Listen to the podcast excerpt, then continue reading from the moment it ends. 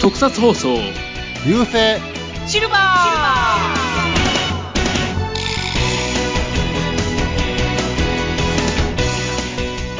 はい、こんにちは、フェザーです。えーミキアンです。さあ、ここからがハイライトだ。うちもちです。よろしくお願いします。よろしくお願いします。えー、あれ今回はですね、えーっと、仮面ライダーギーツの、うん。えー感想を話していこうと思うんですけれど、終わっちゃったね。終わっちゃいましたね。まあ、収録日ベースで言うと、ほんの12時間、11時間ぐらい前ですかね、うん。終わって直後の収録なんですけれど、まあ、そうね。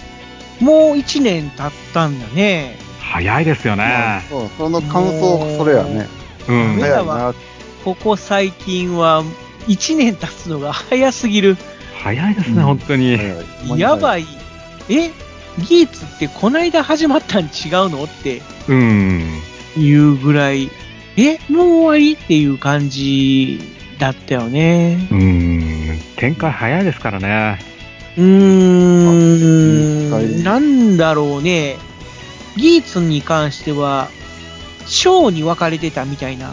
うん。ねだいたい10話前後そうですね、大体。やったら、次の章になるみたいな。うん。そういう展開だったから、割と、なんかサクサクっと進んだ印象はあったよね。うん。まあ今までのライダーは特に章が分かれてなかったから、中盤あたりからちょっとね、失速するような印象がなきにしもあらずだったところはあるんだけども、うん。まあ技術に関しては、そもそもゲームっていうような設定があるからかもしれないけども、なんていうのか、その章によって、とりあえず戦いが一段落するっていう、で、一回リセットみたいな形になって、で、もう一回新しいゲームがスタートみたいな、うん。そんな展開だったから、なんか、あの、あれやね、昔の特撮のパターンかな。昔の月光仮面とか。特名前が撮、そんな感じだったあそうそうそう。なんとか変、なんとか変みたいな。ー。うん。まあ、んまあ、う言ったらそんな感じかな。ですかね。まあ、技術に関しては、章ごとにルールも変わってきますし、あそうねと、参加するメンバーも少しずつ変わってくるんで、ちょっとね、で、敵味方の陣営の分け方もまた変わってきたじゃないですか。そうね、後半はちょっとややこしくて、うん。頭こんがらがっちゃったけどもな。そうそうたまに慶和が敵の側にまかってみたり、逆に道長が味方になってくれたりっていう ので、うーん。まあ、中盤、サブキャラクターが闇落ちするっていうのは、ここ最近の令和ライダーにはお決まりのパターンみたいな感じにはなっているけども。うーん。まあ、今回も、ああ、K はやっぱり闇落ちするんや、みたいな。 うん。でもなんかあっさりと戻ったよまあまあ、あれはケケラが悪いっていうか、まあまな。あサまポート、なんでサ,、まあ、サポートしてる人が結局悪かったんだようんな。。あ、まあ、それもあるけども、うーん、やっぱり、お姉ちゃんが倒されちゃったっていうのが、ああ、サラさんがね。まああれは一番の要因やったっていうのがあるし、高浦宮家かな。う完全にんあああの、彼に関してはな、その、道長に対しては、まあ、道長も悪いと言えば悪い。う。うんまあね、いや、知らなかったんだって言えば、こんなややこしいことにはならなかったかもしれないんだけど、お前が殺したのか、ああ、俺が殺したみたいな、 ね、ことを言っちゃうからみたいなのは、ちょっとあったけどまあなまあ、でも、あれは潔いと思いますよ。潔いのかな、 うんいや、あれそこで嘘つくよりは良かったと思うんですよ。いや、嘘はついてはいないけどもさ、いや、だから嘘をつかなかったから良かったんだと思うんですよ。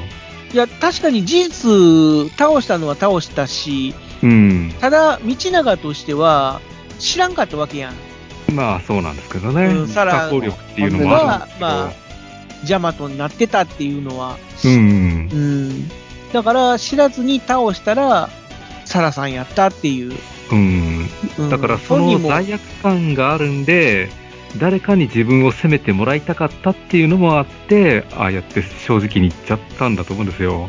まあ、ただ、それで結局、闇落ちして、で、その後、うーん、なん かこう、えだいぶ苦労してたからさ。まあ、そうなんですけどね。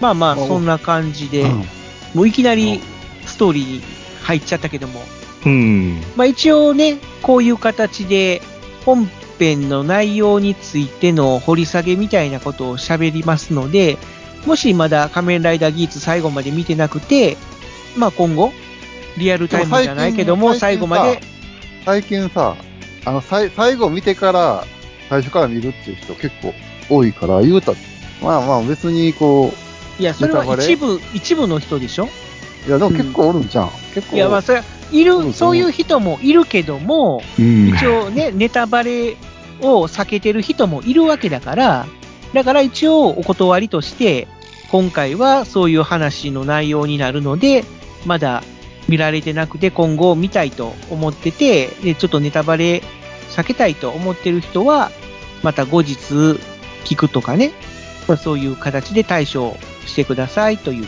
お断りも、う んまあまあ、そういうことですね。オープニングで言うた感だね。うん。 あの、仮面ライダーって、大抵あの、役どころに大御所枠みたいなのがあったと思うんですけれど。あでも今回は、あの、ミスターチン出とったで。ミスターチンやったあー、そこが大御所か う。どん、うどん屋さんの店店主役で出てだってめったに出ないじゃないですか。た。いや、でいやも、あミスターチンやって言う思ったけどな。びっまくりしたあもう、その辺よりも俺としては、まあ、福君かいや、あ大ー、御所まあでも福君は大御なる所ほどなという感じじゃなく て、あまああ、の、芸歴こそ長いですけど、仮面ライダーメリーやったっけあ、安倍浩二さんそうそうそうそうそう、うん。まあ、安倍浩二さん、まあ芸人としては、もうだいぶ名の知れた人まあ、そうなんです違うか。なっていう。でも割と序盤で消えたじゃないですか。まあ、でもすぐではなかったけどもな、その、開口編ではもう、ずーっと活躍してたうん。部分ではある。まあ、活躍っていうか、なんかこう、裏で暗躍してるというか、うん。うーん、ちょっとまあ、卑怯とも取れるような戦い方してたんで、感情移入はできんかったけども。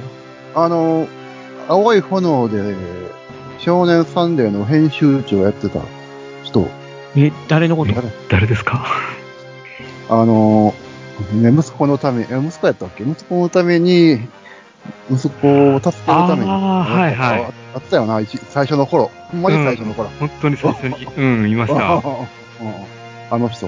ああ、すぐ退場しちゃった人ね。そうそううそんう、うん1話か2話、1話2話ぐらいでうん。出てきて、すぐに退場したし。で、あの人の退場が結局、その桜井慶和がそうそうそうそう。仮面ライダーとしてうん。世界平和を突き詰めていく要因になったっていう。うん。うん。点では、お。お大物かどうかわからんけど。う、うんでも俺はちょっとわからんかったな。その、うん。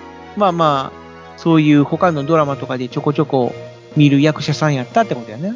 そうそうそう。まあ、確かそういに、うめっちゃ大大御所っていうのは出てなかったか大御所っていうところでは、今さっき言ったような感じになるかもしれないけど、特撮不安として、あ、この人が出てるんだって思ったのが、この人もすぐに退場しちゃった人やけども、仮面ライダーあー四郎に変身した豪徳寺武史うん。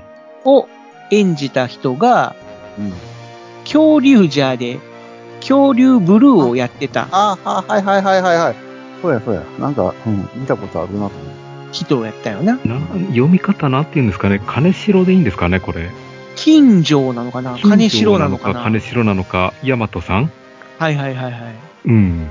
まあ、恐竜ジャーの時はね、ちょっとこう、武将髭生やして、パンチパーマ、パンチパーマじゃないな、なんだろう、もじゃもじゃ頭みたいなかうん感じ。のイメージだったけども、ちょっと印象変わりましたね。ゴロッと印象は変えたよね。変わったっていうか、まあ、もともと役作りのために恐竜ジャーでは、もじゃもじゃ頭に武将髭っていう感じやったらしいから、あもう本当はもっとシュッとしたイケメン俳優さんなんだけども。あ、うん。うん。まあ、今回はどっちかっていうと、そ、そっちの方に寄ってたかなっていう。うん。あと、シダねねっていうお姉さんお姉ちゃんや、うんはい。あれ、あの、あの人やんな。ストーンブラザーズのあの人のお姉さん。うん、そうですね。あそれはちょっと、あの、鬼シスターのお姉さんですそうそうね。ー、うんうんうんうん。あのー、ケケイジさんやってた人やったっけ誰がドンブラザーズのストーンブラザーズの、だからあの、紀藤遥のお姉さんやろお姉さんというか、実のお姉さんじゃなかったんやったっけ、これじ、この、平和のお姉さん役の人、本当のお姉さん。あの、鬼シスターをやっていたシダ琥珀さんの実のお姉さん。が、シダねね、うん桜井慶和のお桜井沙姉羅ささんん役。そうなんや。うん。そうやね。ああ、そういうことか。うん。あ、本当だ。志田ねねさん。はい。だから、ほうほうほうほう。琥珀のお姉さんが、志田琥珀さんの実のうんお姉さんお姉さんで、まあ一応、兄弟というか姉妹で役者やってて、うんそう。妹さんはドンブラザーズで、お姉さんはギーツで出たって感じか。そうですね。うん。おー。でも、に、似てないんで。あ んまり似てないんです よね。出ない。あー。あれだけど も。だから琥珀が独特全然だからな。あうん、全然わかんなかったわ。まあ、鬼シスターの方はずっと顔芸ばっかりやってたん で、うんもうどっちかというと俺は琥珀の方が好きやで。 あ、そうなんや。いや、あので、も、リボルブオンっていうのがよくわからなくて、あの、輪っかの中に入って腕とか足とかが生え変わるやつ、あれは何なんですかねあ、普通のベルトで、くるっとガラッと変身する やつとまた別のうん、あの、輪っかの中に、あの、ライダーが入って、うん。あの、腕とか顔とか、なんか変なところから生え変わるじゃないですか。あー、え、あその演ん出がちょっと不思議だなって思こっんなて。演出あったっけそれって、ちょっとだけしか出んかったやつ何回かやりましたけどね。うんな俺、全然記憶にないねんけど。記憶ないなないですか。そそのん車な、輪みたいな輪っかに、ライダーがあの、大の字みたいな形で、こう、輪っかの中突っ張って、うんうんあ、じゃあまあその話はないしや、でいいです。でもなんか説明されても、俺全部、ごめん、全然覚えてない。ああ、まあじゃあそれはい見いですて。 ない。なんや、なんやろ。あ、これか、仮面ライダーギーツ、リボルブオン。そうそう、それです。リボルブオン。え、これって、あれちゃうのベルトをくるっと反転させて、足が腕になって、腕が足になって、そうそうそうそれシーンじゃないの。あ、うんそれやんな。要は、この仮面ライダーギーツの特徴として、この変身ベルトが180度回転するっていうギミックがあって、うん。で、ベルトを180度くるっと回すと、上半身が下半身になって、下半身が上半身になるっていう、いわゆるガラッと変形をするっていうそうそうそう。あれギがミなッんかク、なんだけどなんもであ。んなことするんだろうって思って。あまあ、あれは一概におもちゃのための演出だろうね。思った。うんああ、そういうことですね。あの、フィギュアっていうのかな、うん。ギーツの各ライダーのおもちゃのギミックとして、こういう遊びができますよっていううん、まあで、それを劇中でも使ってくださいみたいな。ババンダイの企みやったんか。うんあただ、物語の最初のうちは、まだそんなにアイテムがたくさんなかったやんか。うん。そしたら、与えられたアイテムを上半身で使うか下半身で使うかのどっちかみたいな使い方をしてたやんか。うん。なので、例えばパンチ技を繰り出したいときは通常のスタイルで攻撃して、で、キックに力を入れたいっていう場合は、リボルブオンで、アーマーの部分を足に、要は上半身で使ってた部分を下半身に持っていって、キック技を放つみたいな。 うん。うん。なんかそういうやつ。あとは、その、例えば技術で言うと、よく使ってたのが、あの、ブーストと、あと、マグナムか。で、普通、マグナムっていうのは、まあ、あの、白いアーマーの方で、ブーストっていうのは赤いアーマーで、例えば、マグナムっていうのは、飛び道具、銃を使うときに、腕で持って銃を放つから、マグナムが上半身にある方が、命中率が上がるとかさ、銃の威力が向上するとか、多分そういう効果があるんやと思うのね。うん。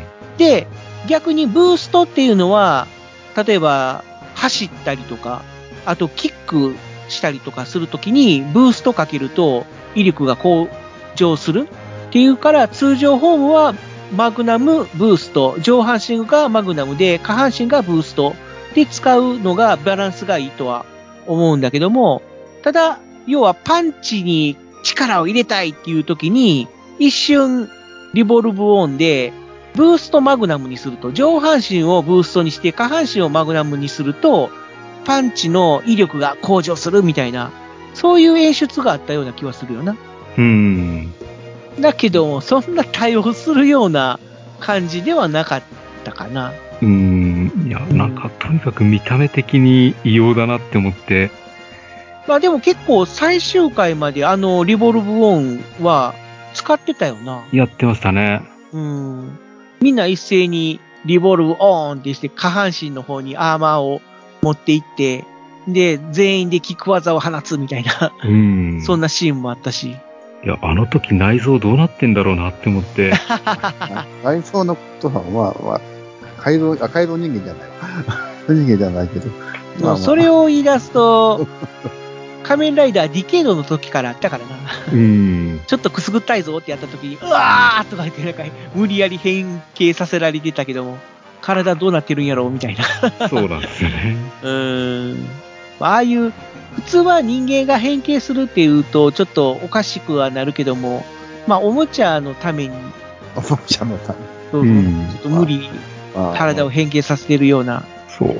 だから仮面ライ仮ダー面ライダーの姿でやってくれてるからまだ受け入れられるんですけど、人間の姿でやられると、まあ相当えぐいなって思って。ああ人間ではややらないでしょあれうは。ん。うんまだからその辺理屈どうのこうの言い出すとキリがないというか、説明しにくいというか、要はもう仮面ライダーに変形したら、あ、なんでもできると。まあ上半身が下半身に、下半身が上半身になっちゃうよっていう、まあ、何でもできるって。まあ、変に。まこれあねそういう体になっちゃう、そういう構造になっちゃうよという、うん。うん、それが改造人間やったらわかんないけどな。普通の人間やからな。まあまあまあまあまあ。あだって下半身が上半身に、上半身が下半身になるのはわかるとして、首がさ、 そうそうそう。どうやっても移動するわけやからさ、要は頭にあったのが、股の部分に行っちゃうわけやからさ、 あれはどうなるのっていう。どうなってんだって思って。うん。まあ、ただそこは考えたら負けっていうことになるん違 ううん。あ。まあ、おもちゃを売るための演出ですと。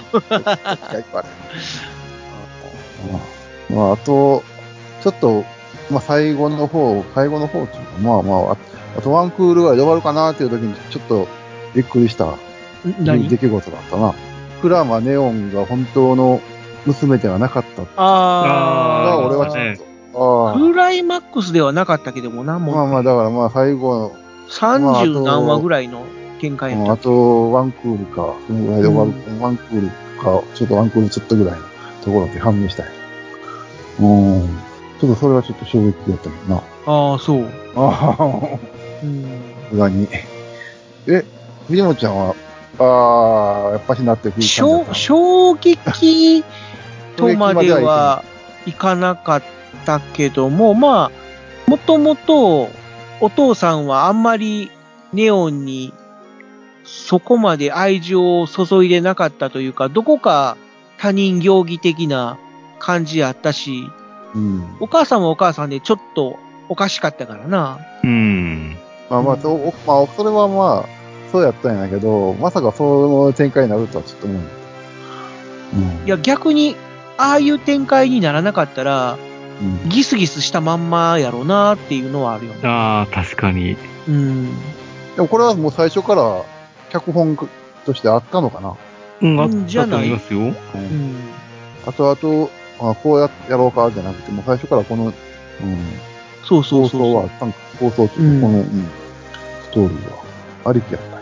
うん、だか、ら、クラマネオンに関しては、仮面ライダーにならなければ、もうあのまんまギスギスしたまんまで、まあ、クラマネオンは家を飛び出して、まあ、そういう YouTuber として、YouTuber っていうかな、そういう動画配信者として、生計を立ててたのかな、みたいな。うん。うん。ただ、そのうち行き詰まって、迷うことになるんやろうな、みたいな。うん。うん。だけども誰も助けてくれなくて、まあ、悶々として、みたいな人生になってたんやろなっていう。まあ、ああいう幸せをつかむことはなかったんやろなっていう。うん。そうやな。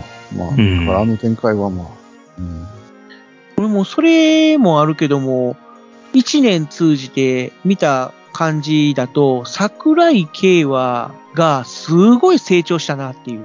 うん、そうですね。うん。まあ、いろいろありましたから。まあいろいろあってね、うん。一年通して闇落ちしたりもしたけれども、最後には、まあ、良かったなあっていう。これは、あ の、桜井慶和と、浮世英寿と、どっちが主人公まあ、一応だから主人公としては、あ浮世エースやろやっぱうり。うんん。なのでも、桜井慶和の成長物語。ままあ、あそれもあるよそうですね。ね。う。うんんだから、仮面ライダー、カブトみたいな感じ。あうん、あくまでも主人公は仮面ライダーカブトだけども、まあ、ガタックとしての成長端っていう、うん形でもあるよなっていう。うん。あ。まあ、でも成長しても、結局、たぬきそばに戻ってきたっていうのが、なんか安心できるんですよね。確かに。本質は変わってないっていうところはなう。ん。うん。まあ、闇、闇落ちから戻、も元に戻って、そうそようかそったう。な。一回闇落ちしたからこそ、あ、やっぱり、競馬は狸そばなんやっていう。 うん。いや、あの、まるちゃんとコラボしたのが面白かった。 あ赤い狐と緑の狸。ああ、なんかやっとまった。んまやんかっていあ、う。そうですね。まあ、おそらく、スタッフとしては、お遊びのつもりやったんやろな。うん。まあ、技術も、まあ、完全な赤ではないからさ。まあ、どっちかっていうと、白地に赤いラインっていう印象は当初あったとは思うのよやっぱりその辺は狐のお面みたいな、ああいう神様としての狐をモチーフにするんだったら白地に赤だなっていううん。だけど、一応、まあ、赤を使っているっていうことで、まあ、技術が赤い絆だったら、タイ君は緑の狸うん。 にしよういうことで、タイ君は緑モチーフになったん、み緑モチーフというか緑メインというか、にしたところ、東洋水産が 食いついてきたのかな、みたいな。あ提供しとったうっけちしてとコラボしましょう、みたいな。提供はしてない。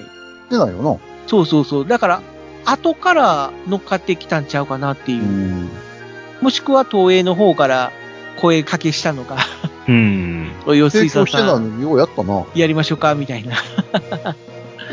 まあ、大々的にやったコラボではないから、あくまでもネット上で一企画としてやったっていう感じではあるけれども、ただ、番組の当初からさ、え、これって赤い狐と緑の狸じゃんっていうのは言われてたからさ、え、本当に東洋水産とコラボするんやっていうのはびっくりしたな。うん。うん。あとまたこの、意外とね、こう真面目でさ、おとなしい感じの慶和の変身ポーズが一番複雑でかっこいいっていうのが、 ああ、確かに。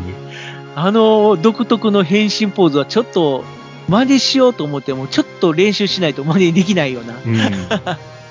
まず胸をどんどんと叩いて、両腕を左の方にザッて突き出して、こう、手首をくるっと一回転させるような形で右に持っていって、また左にズンと持っていって、うん変身っていう、あのポーズ。ややこしいですよね。ややこしいよな。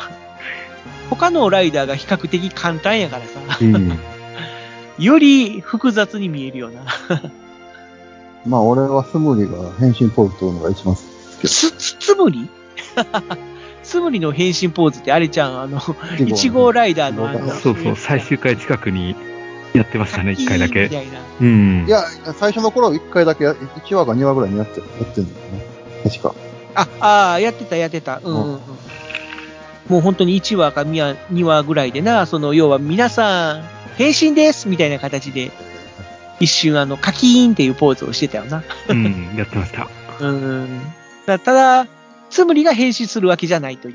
うん。俺、スムリも変身するんかなあどうあ、思ったよそうやな。なんかちょっと変身すしるてやろうなーって思ったけど、せえへん欲しかったよな。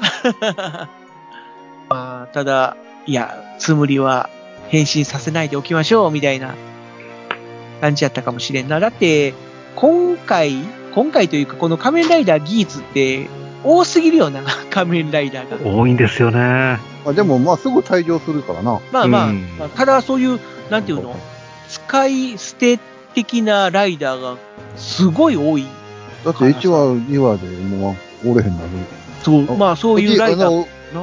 おじいちゃんか、おじいちゃんだって、ああ、おったおった、仮面ライダー、ケイロウやったっけな、何や、一応モチーフはフクロウやけども、え、なんでフクロウなのに敬老っていうのかなって思ったら、なんてことはない、敬老の日の敬老や って。うん。おじいちゃんやから。そっちかいみたいな。あ、モチーフといえばさ、パンクジャックあるやんか。はいはい。なんでパンクジャックだけ動物モチーフじゃないんやろう。なんでしょうね、あれ。 一応だから、ハロウィンやから、あの、ジャック・オー・ランタン。うん。なんよな、モチーフは。え、ジャック・オー・ランタンって動物違うやんとかって。まあ持ってるところがわかんないですね。うんまあ、生物っていう観点で見れば一応カボチャ 植物やけども。かぼちゃのお化け、カかぼボチャにななるんやけども。ちゃのお化けと。うんわかるうん。あとなんかそれぞれ系統があるのは面白いよな。例えばパンクジャックで言えば、あの、ダパーンとかさ、パンダをモチーフにしたダパーンとか、あと、えーシロうん。仮面ライダー白、白熊をモチーフにした白と、このパンクジャックはみんな、側が、側っていうかな、あのーベースとなるものが一緒っていうのうん。ああいう、ちょっと頭でっかちの丸い感じの。で、右目は丸いけど、左目が、あ、逆か。左目は丸いけど、右目が星型になってるっていう。あの形状が共通で、まあ、あとは色替えとか、パーツ替えとか、そういう形で使い回してるっていうやつがあったり、あと、鳥系うん。な、銀ペンとか、えー、ケイロうんあと、なんだっけ、なんとかスパロー。ナチスパロラー。うんラチスパローうん。っていうあの鳥系のデザインがえ共通してるとか、うん。そういうちょナっーゴとは共通モチーフ、あ、ナーゴは猫系やな。あ、やっぱりね。うん。だからあの、ナーゴとギャーゴが確か同じ猫系そうですね。と共通デザインっていうのがあったし、そういうのがちょっと面白かったなっていうのはあるよなう。ん。それで、まあ、使い回すことによって、複数のうん。なんていうのその、使い捨て仮面ライダーを誕生させたみたいな。ででももデザインするの方も大変でしょうね。そうやなやっぱりああいうデザインする人って本当に毎回、まあ仮面ライダーに限らず、なんかすごいなって思うわ。よくデザインを落とし込んでるなって。うん。あの、ケケラの変身も、なんとなくカエルモチーフかなって思われるようなところもあああ、やっぱりちゃんとなんかこう、しゃがんだようなりますし。うん。ポーズになるっていうのがケケラの特徴やったな。そうですね。うんあと何気にベロマの変身ポーズもなかなかこう女性らしさがありつつかっこよさもあるっていう。うん。一回左手をちゃっちゃっとこう払うような仕草をして、こう腕をぐるんと回して、後ろ振り向くんよな。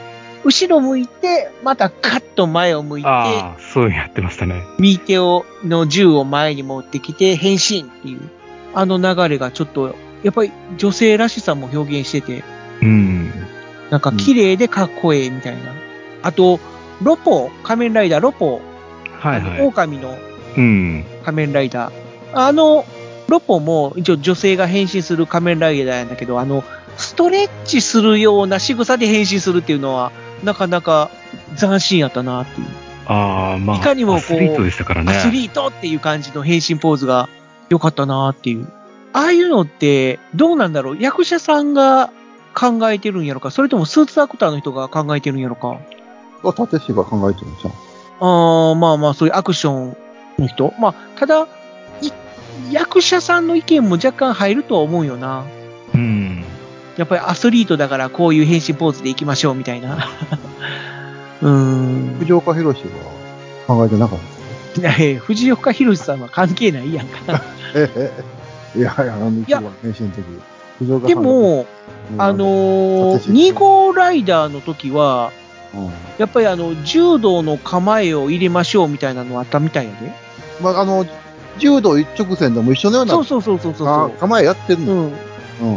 だからあの、柔道の構えを入れましょうみたいなのがあったと思う。だからそれはま確かあ、立石が一一緒、大野研究会が一緒やったから、多分それで、佐々木さんも出通し、言うてるじそうそうそうそうそう。ゃだんからそ、れで佐々木さんとの共通点として、柔道一直線っていうのがあって、じゃあ、その柔道のその肩を変身ポーズに取り入れようみたいな。まあ、っていうか、変身ポーズっていうのを考案したのが2号ライダーからやから、うん、うんだからもう元祖中の元祖。元祖だからあれを、もう本当に、あの、ウルトラマンでも、ガンダムでも何でもそうなんやけども、一番最初から、もう今でも通用するあのアイデアを持ってくるっていうのがすごいよなっていう。うん。ううんん。だからなんか、その全然関係ないけど、食べ物にしてもさ、食べ物。あの、カップヌードルあるやんか。はいはい。カあップヌードル一番最初にできたあの、カップヌードルが今でもメインっていうか、すごいなうっんていまあう。まあ、そうやな。うんメインやななんやかんや言ってもあの、一番最初に作られたカップヌードルが一番うまいみたいな。 あうーん。満腹見とったから、まあ、あ感動だよ。ず今でもずーっともう、ナンバーワンやろあ。うん。カップヌードル。カップ。うん。それと一緒やな、仮面ライダー。なあなあ。 すごいよな。今でもそういう手を変え、品を変え、脈々と続いてきてるこの伝統みたいな部分が。仮面ライダーってやっぱね、変身ポーズ。うんまあ、そんなに変身ポーズ取ってない仮面ライダーもあるけど、まあ、やっぱりこう、うん。なんやかんや言うて変身って言うしな。まあ、まあ、ちょっとそろそろ時間的にもあれなんで、最後に俺一言言いたいのが、やっぱり、狐をモチーフにしてるっていうのに、うわあ、結構最後までかっこよかったなっていうデザインが。うん。あうん、そこは技術見てて、1年間見てて、わあ、ずっとかっこええわーって思っ てた。うん。だいたい、さ、パワーアップすればするほど、なんかこかっこ悪くなうって、崩れてくる、かっこ悪くなるっていうのはあるやんあ。か。ああ、ダメだ。確かになまたんか、音がガ全タイ然がでか聞こえなくくなガってタイきがまなんした。か、ちょっとトラブルが発生しております。えフェザーさんがまた僕ら二人の声が聞こえなくなったとえ言っておりまさっす。きまで聞こえとったんちゃうのみたいやけども。ああ、、今、今聞こえます。聞こえたあはい。大丈夫戻ってき たおかえり。あ、そうか。はい。そうね、これは。じゃあ、あと、まあ、あと、フェザーさんとうんミキアンとりあえず一言ずつ言って終わろうか。そうです ね。そうですね。登場人物いっぱい出てきたんですけど、個人的に好きだったのは、あの、チラミですね。あ、そうなんや。あへれえは。なんか、ふざけたキャラクターで面白かったなって思いますね。まあ、 ちょっと、唯一っていうか、技術の中で一番ふざけてたキャラクターではあったけどもな。ただ、やっぱり、ああいうキャラクター入れないと、ダメなのかな、最近は。うん。うーん、じゃないですかコね。ンプライアンス、いや、コンプライアンスは関係ないと思うけどもな。うん。あれだけなんか、この世界観でもちょっと毛色が違ったキャラクターだったんで、うん面白かったなって思いますね。ああ。ああいう未来人もいるんだなって 思って。まあまあまあね。ミキアンは、じゃあ、最後に何いや、か。最後の最後、最終回に、うん。福君が出てきたけど、ジーンか。ああ、ううんん。あの、グランドへ、フィナーレうん。で帰っていったのに、ま帰ってきたけど、我は。なんで帰ってきたああ。そこがよくわかんないんですよね。うん うん。ギーツが世界を改変したからちゃうはい、だから帰って、帰ってこれた。ううんん。ただ、4次元ゲートはもう閉じられちゃってると思うんですけど、うん。うん。どっから来たのかなって思うんですよ。うん、そう。まあでも、キュンもおったしさ、うん。じゃあ結なん局、かあの世界あるん違う残ったんですかね。いや、でもかえちゃんと2人帰っていったからさ、うん。うん。あのーベロバとケケラみたいに帰ったと思わせといて、実は残ってたっていうタイプじゃないからさ、う。うんジーンは完全に帰ったもんな。うん、ジーンとキュンは完全に帰った。うん。まあ、から、多分最終回でまたゲートが開いたん違う、はいそう開いたうり、ん閉じたり、こんな自由な。まあまあ、その辺はな、ちょっと、ううん。ん、あんまり深く考え突っ込んだらあかん部分なんかもしれないけども。うんまあ、福君、よかったな、念願かなって。 そうですね。ずーっと仮面ライダーになりたい、なりたい言ってたもんな。じゃあね、仮面ライダーピザになって、なるんかなって 思うピザじゃやっぱあかんかった。まあまあまあまあまあまああ、その辺はお遊びというか、 ネタやったんやろうけども、まあ、ちゃんとな、仮面ライダーに変身して。まあ結構出とったもんな。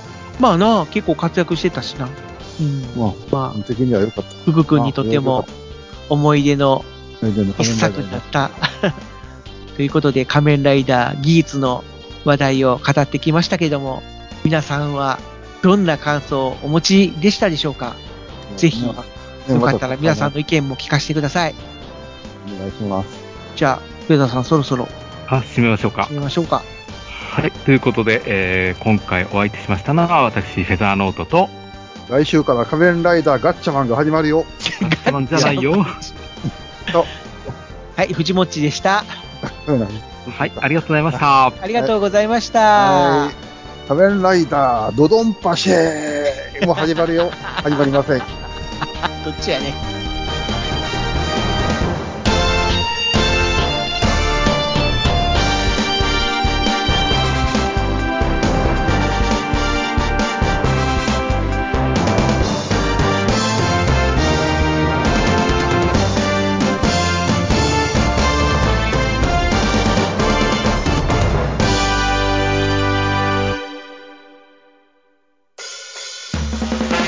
特撮放送流星シルバーでは地球人の皆様からのメールを募集していますツイッターからは「ハッシュタグ流星シルバー」流星は漢字シルバーはカタカナまたは、シーサーブログのメールフォームから、どしどしお送りください。番組の感想や話してほしいテーマ取り上げてほしい作品など思いついたことがありましたら何でも送ってみてくださいよろしくゆき